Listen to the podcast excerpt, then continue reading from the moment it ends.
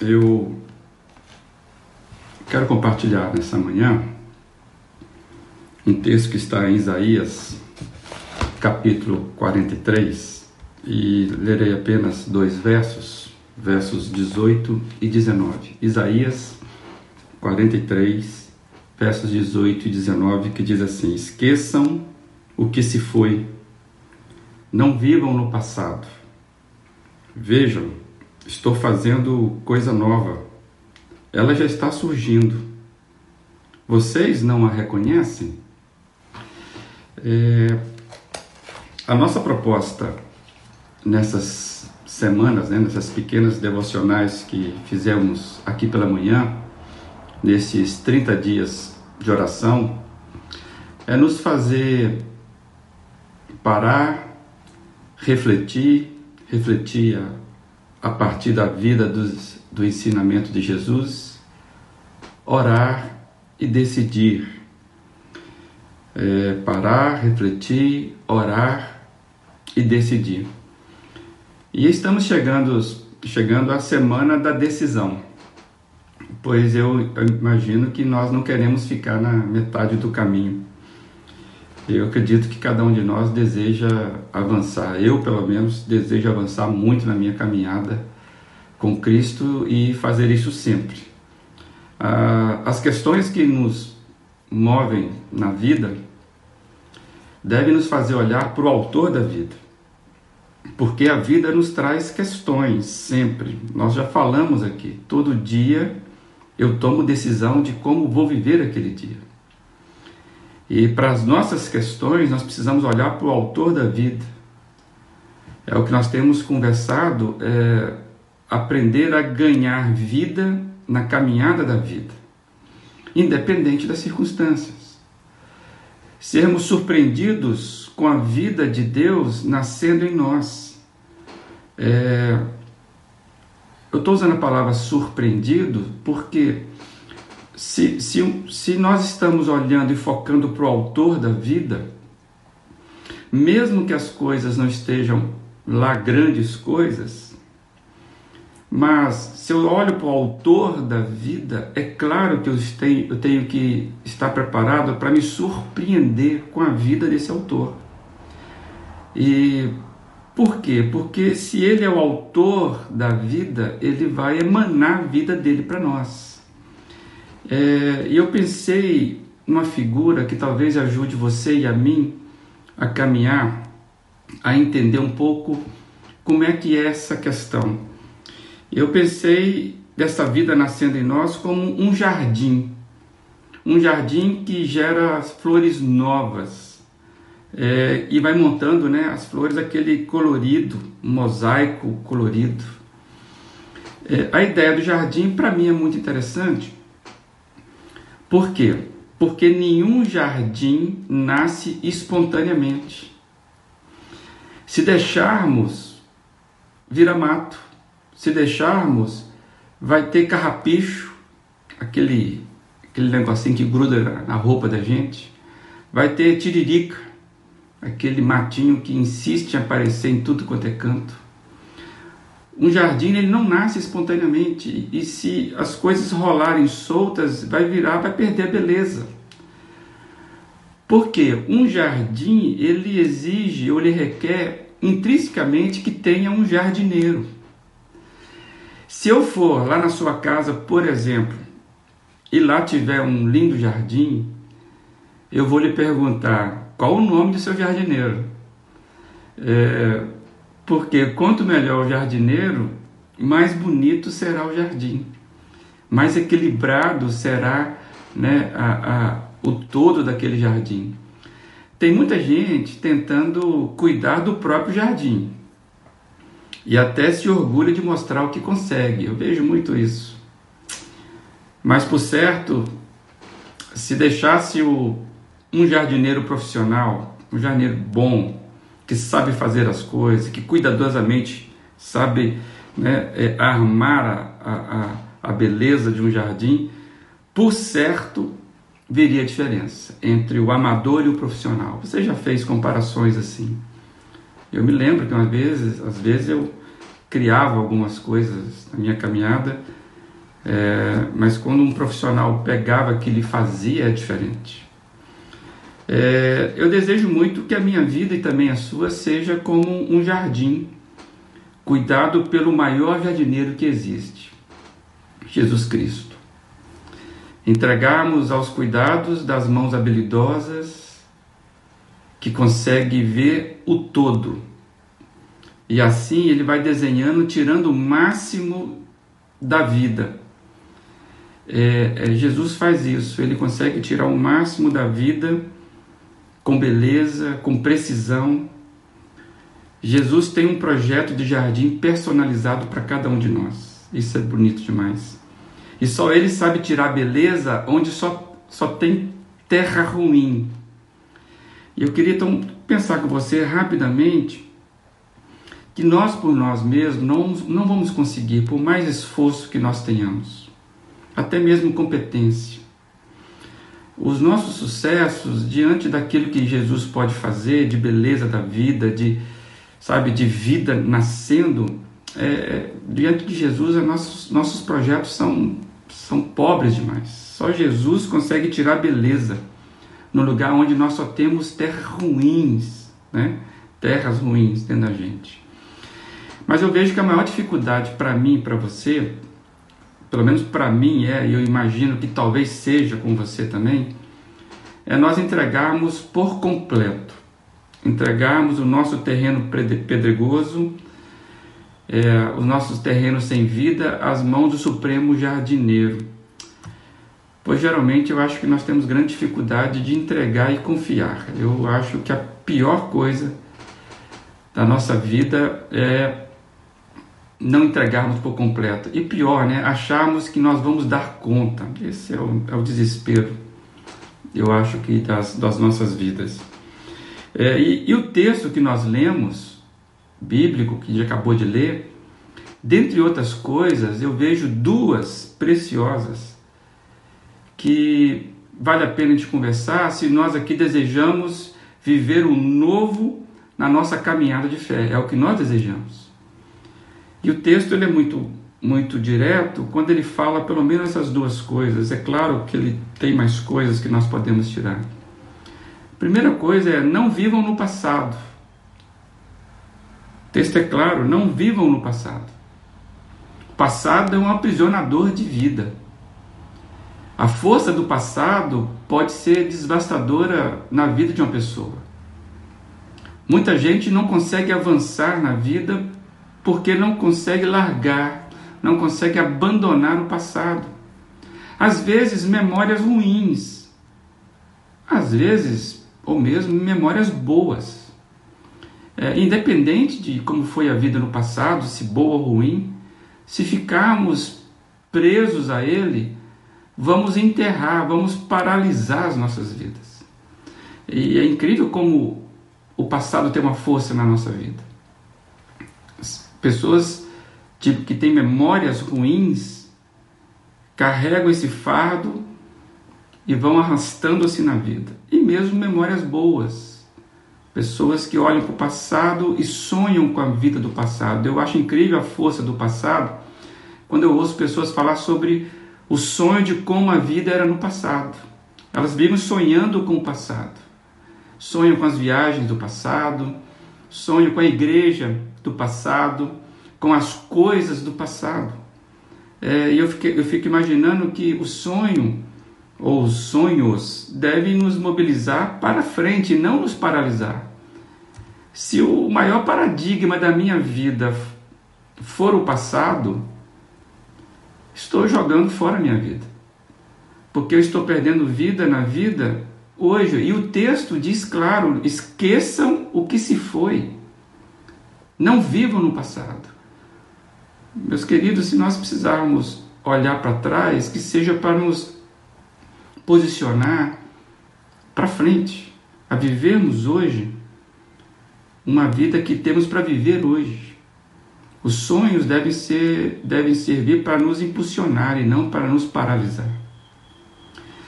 Então, uma, uma verdade desse texto é: não vivam no passado. A outra verdade que eu vejo é viva no presente. Não só viver no presente, mas viver o presente. É, o texto fala: Vejam, estou fazendo uma coisa nova. É incrível como nós perdemos a oportunidade na vida de coisas novas surgindo, justamente porque estamos com o foco errado. E aí não, não conseguimos enxergar. Eu me lembro quando meu pai fez 70 anos e eu fui convidado para ser o orador daquela, daquela festa entre irmãos. Estávamos todos os nossos irmãos naquela época juntos. E eu me lembro que eu falei para meu pai algo que ficou marcado, inclusive é, é, depois, mais para frente, né, isso ficou marcado entre os meus irmãos. Eu falei assim, pai, é, curta a juventude dos 70. E parecia irônico isso, mas é verdade. Cada fase da vida tem o seu melhor. E o melhor da minha vida, da minha fase, é hoje.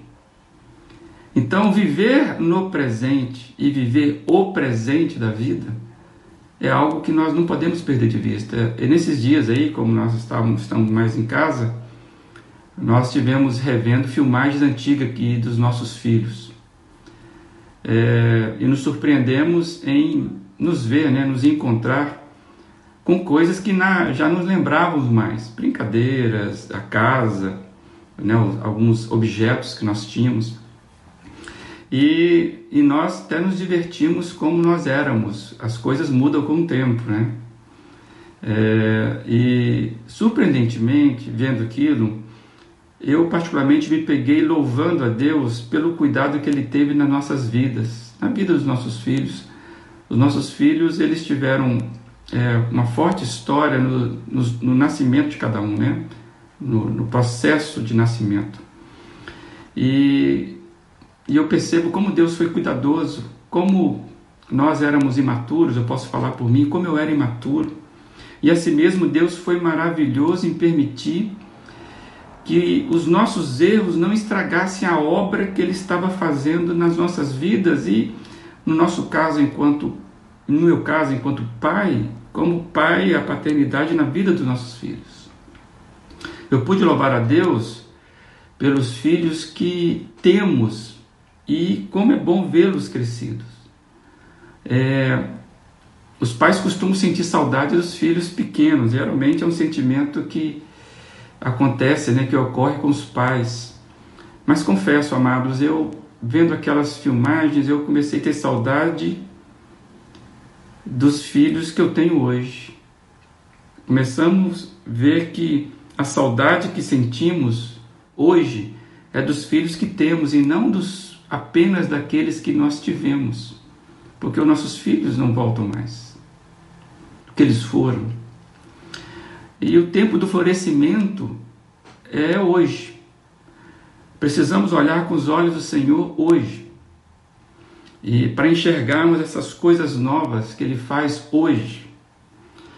Hoje podemos ver como Deus sempre esteve cuidando das coisas e sempre como Ele tem criado coisas novas. É, Deus nunca deixou de criar, gente. É, na, na verdade, ele é o Criador por excelência. O Criador com C maiúsculo é Deus. E ele não ficou descansando lá no sétimo dia da criação. Tem muita gente que parece que acredita que Deus fez as coisas em seis dias, descansou no sétimo e está descansando até hoje e deixou a nossa vida assim, né, solta, né? Amados, a gente, não, a gente não ficou solto, a gente não é órfão. Deus nunca deixou de criar, Deus nunca nunca deixou de, de compartilhar da criação dele conosco. A sua criação sempre foi compartilhamento da vida dele conosco. Deus não cria nada fora dele, fora da vida dele. E quando você olha para a sua vida, você precisa ver isso. Deus criou você. Deus criou a, a, a beleza da vida. Por mais dificuldades que nós tenhamos vivido nessa vida, ou equívocos, nós não somos um equívoco. E romper com o passado é uma decisão. É uma decisão que nos liga o que Deus está agindo hoje, naquilo que Deus age hoje. E Deus age com todo o cuidado de um jardineiro. Deus não é relapso, Deus não se engana. É certo que a poda faz parte do trabalho dele, como faz parte do trabalho de um jardineiro. Não existe jardim sem poda. E é certo que nós não gostamos de, ser, de sermos podados, é, mas não há jardim sem poda. Então, cada gesto de Deus, ele é perfeito. E eu e você precisamos ver e descobrir o melhor de Deus para a nossa vida hoje, mesmo que você não veja nada de belo. Por isso que o texto está nos chamando para revermos as coisas novas surgindo, reposicionarmos a nossa mente para que para o que ele tem agido, renovarmos a nossa capacidade de enxergarmos as coisas novas que ele tem dado a vida dele, da vida dele. Hoje é um presente. Se você acordou hoje, você nunca viveu esse dia. O que você viveu foi passado. Hoje é um presente todo novinho para mim e para você. Viver o que Deus preparou para mim e para você hoje. Nós decidimos estar agora conversando na, nas primeiras horas do dia e nós temos o restante dele para vivermos na presença dele, que vai ser a melhor forma de vermos coisas novas surgindo. Que vençamos a nossa rotina, que possamos romper com o passado. Romper com o passado é uma decisão. E como nós falamos, estamos entrando nas semanas das decisões. Relembre o que nós temos conversado aqui: ganharmos vida na vida, romper o passado viver no presente o presente. E assim nós vamos enxergar coisas novas nascendo. Novas amizades, novas experiências, novos recomeços, novas oportunidades. Talvez você, se você não fizer esse exercício, é, dificilmente você vai avançar por muito mais tempo. Conheço pessoas que vive com desejo de mudança, mas não mudam. Sabe que precisam mudar, mas não mudam. Sabe por quê? Porque não é fácil mudar. E o texto está nos dizendo duas coisas. Rompa com o passado. Seja ele o melhor passado que já se teve nessa vida. Seja ele o pior. Precisamos romper com o passado. É uma decisão. E para vivermos o novo de Deus. Então você precisa ter coragem para fazer isso. Mas acredite, é Deus que está pedindo, é Deus que está lhe dizendo. Eu só posso construir um jardim novo em você, tirar beleza de onde você não está vendo, se você romper com coisas antigas. A minha oração, que talvez ajude você a fazer a sua, é: Pai, que meus olhos possam ver o quanto o Senhor continua trabalhando na minha vida que meus sentimentos sejam de esperança e não de nostalgia. Que meus sentimentos sejam de gratidão e não de amargura. Livra-me das amarras e das ligaduras que me prendem ao passado, pois quero viver e experimentar as coisas novas que o Senhor preparou para mim hoje. Que eu seja o jardim que o Senhor está construindo, em nome de Jesus. Amém. Que você possa tomar essa decisão em Jesus Cristo.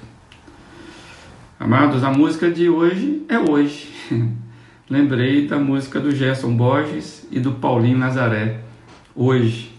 Nós cantamos isso na nossa comunidade, né? E é, essa música fala: Hoje eu priorizo a agenda. Eu priorizo na minha agenda o Espírito Santo, o Filho e o Pai. Hoje vou fazer exercício, hoje sem televisão, hoje menos carboidratos. Hoje chega de me estressar, é uma decisão, amados. Hoje, porque só tenho hoje. Hoje, aqui agora, o já. Hoje eu vou cuidar do meu hoje. E do amanhã eu sei que Deus cuidará. Hoje eu volto a sorrir, hoje eu quero a paz mais discreta, aquela paz de orar e dormir Hoje, não brigar por tolices. Hoje, praticar o perdão. Hoje, cuidar do meu hoje, porque só tenho hoje. E do amanhã, sei que Deus cuidará. Amados, se nós vivermos assim, nós seremos de fato surpreendidos pela vida do Senhor Jesus. Amém. Que Deus te abençoe nesta caminhada. Ok, amados, obrigado aí pelo compartilhamento. Vi muita gente compartilhando é, nessa interação. Que Deus abençoe você nessa caminhada de hoje. Acredite, Deus tem coisas novas para você hoje, independente do que você esteja passando. Abra-se para Ele. Eu e você possamos nos abrir para Ele. Amém? Vi vários comentários aqui. É, e, e Deus mesmo possa fazer a sua semana aí uma semana de descoberta. E um exercício bom para você, para te ajudar, é você ter a cadernetinha de oração, de, de oração, mas de anotação, né? Anote coisas. Veja, deixa Deus te, te mostrar coisas que Ele pode fazer hoje. Vai anotando isso. Isso vai servir de, de bálsamo para sua vida. No final do dia, você ler isso, orar sobre essas coisas novas, tá? É um, é um exercício que vale a pena você fazer. Escrever as suas orações e você saber que isso faz sentido. Tá bom? Fica na paz do Senhor Jesus e, se Deus permitir, estaremos aqui amanhã. Um abraço.